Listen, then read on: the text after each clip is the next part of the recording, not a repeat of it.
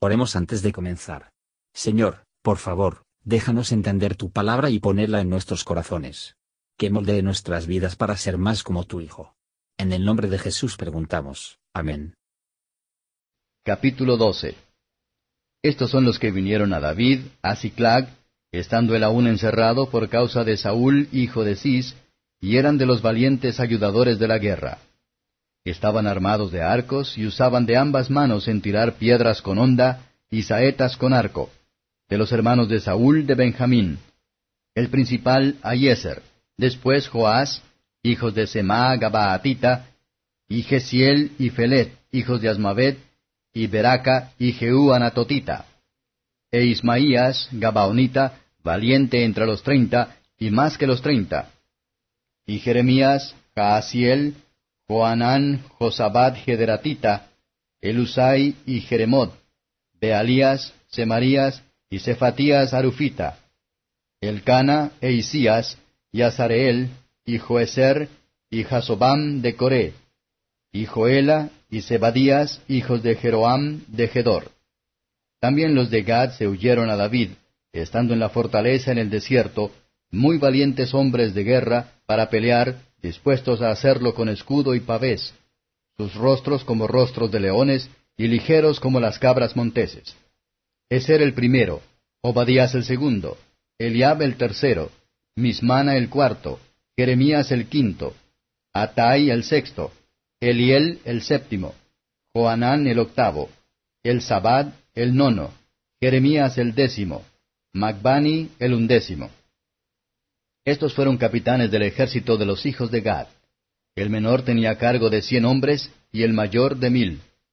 Estos pasaron el Jordán en el mes primero, cuando había salido sobre todas sus riberas, e hicieron huir a todos los de los valles al oriente y al poniente.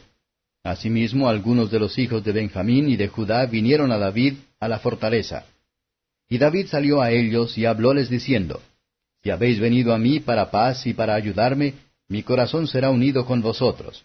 Mas si para engañarme en pro de mis enemigos, siendo mis manos sin iniquidad, véalo el Dios de nuestros padres, y demándelo. Entonces se envistió el espíritu en Amasai, príncipe de treinta, y dijo, Por ti, oh David, y contigo, oh hijo de Isaí. Paz, paz contigo, y paz con tus ayudadores, pues que también tu Dios te ayuda. Y David los recibió y púsolos entre los capitanes de la cuadrilla.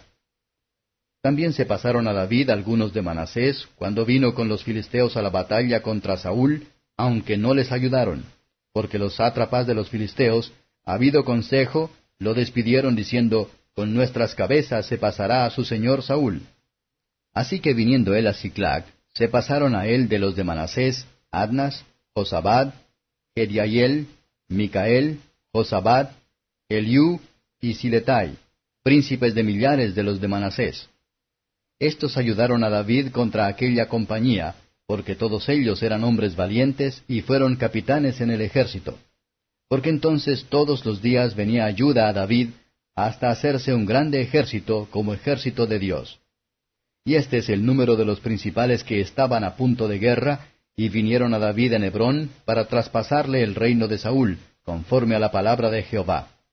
De los hijos de Judá que traían escudo y lanza, seis mil y ochocientos a punto de guerra.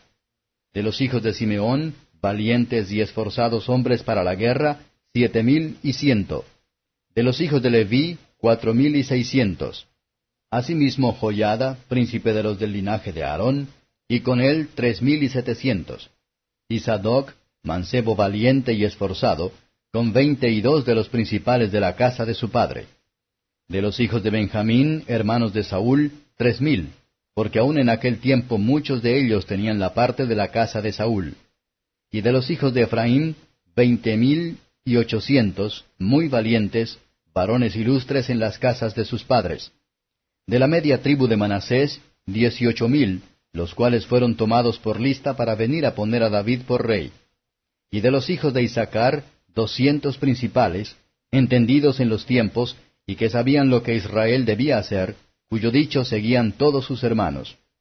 Y de Zabulón cincuenta mil, que salían a campaña a punto de guerra, con todas armas de guerra, dispuestos a pelear sin doblez de corazón. y de Neftalí mil capitanes, y con ellos treinta y siete mil con escudo y lanza. De los de Dan, dispuestos a pelear, veinte y ocho mil y seiscientos. Y de Aser, a punto de guerra y aparejados a pelear, cuarenta mil.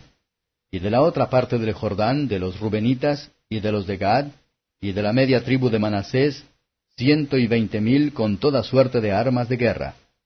Todos estos hombres de guerra, dispuestos para guerrear, vinieron con corazón perfecto a Hebrón, para poner a David por rey sobre todo Israel. Asimismo, todos los demás de Israel estaban de un mismo ánimo para poner a David por rey. Y estuvieron allí con David tres días comiendo y bebiendo, porque sus hermanos habían prevenido para ellos. Y también los que les eran vecinos, hasta Isaacar y Zabulón y Neftalí, trajeron pan en asnos, y camellos, y mulos, y bueyes, y provisión de harina, masas de higos, y pasas, vino y aceite, bueyes y ovejas en abundancia, porque en Israel había alegría. Comentario de Matthew Henry I Crónicas capítulo 12, versos 1 a 22. He aquí un recuento de los que parecía y actuaba como los amigos de David, mientras era perseguido. No hay dificultades o peligros deben mantener al pecador de venir al Salvador, ni conducir al creyente de la senda del deber. Los que romper y superar en estos intentos, encontrarán abundante recompensa. De las palabras de Amasai podemos aprender a testificar nuestro afecto y lealtad al Señor Jesús, su hay que ser a fondo. A su lado hay que tener ganas de aparecer y actuar. Si estamos bajo la influencia del Espíritu, desearemos tener nuestra suerte entre ellos, y declararnos de su lado, si en la fe y amor que abrazamos la causa de Cristo, que va a recibir, utilizar, y nos avanzar, versos 23 a 40. Cuando el trono de Cristo está compuesto de un alma, no es, o debería ser, una gran alegría en aquella alma, y está prevista, no como aquí, por unos días, pero para toda la vida y para la eternidad. Felices los que sabiamente perciben como su deber e interés.